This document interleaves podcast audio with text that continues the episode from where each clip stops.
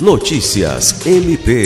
O Ministério Público do Estado do Acre, por meio da Promotoria de Justiça Civil de Brasileia, participou nesta quinta-feira 4 de agenda com o Ministério Público Federal, Defensoria Pública do Estado do Acre, Secretaria de Estado de Assistência Social, Direitos Humanos e de Políticas para as Mulheres e os municípios de Brasileia e Epitaciolândia, na qual foram pactuadas as responsabilidades para dar início ao funcionamento de uma casa de acolhida para migrantes, refugiados e apátridas.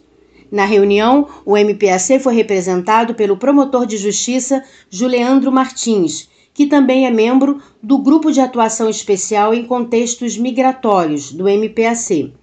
A iniciativa vem ao encontro dos objetivos pactuados em um termo de acordo extrajudicial, firmado entre o MPAC e as instituições supramencionadas.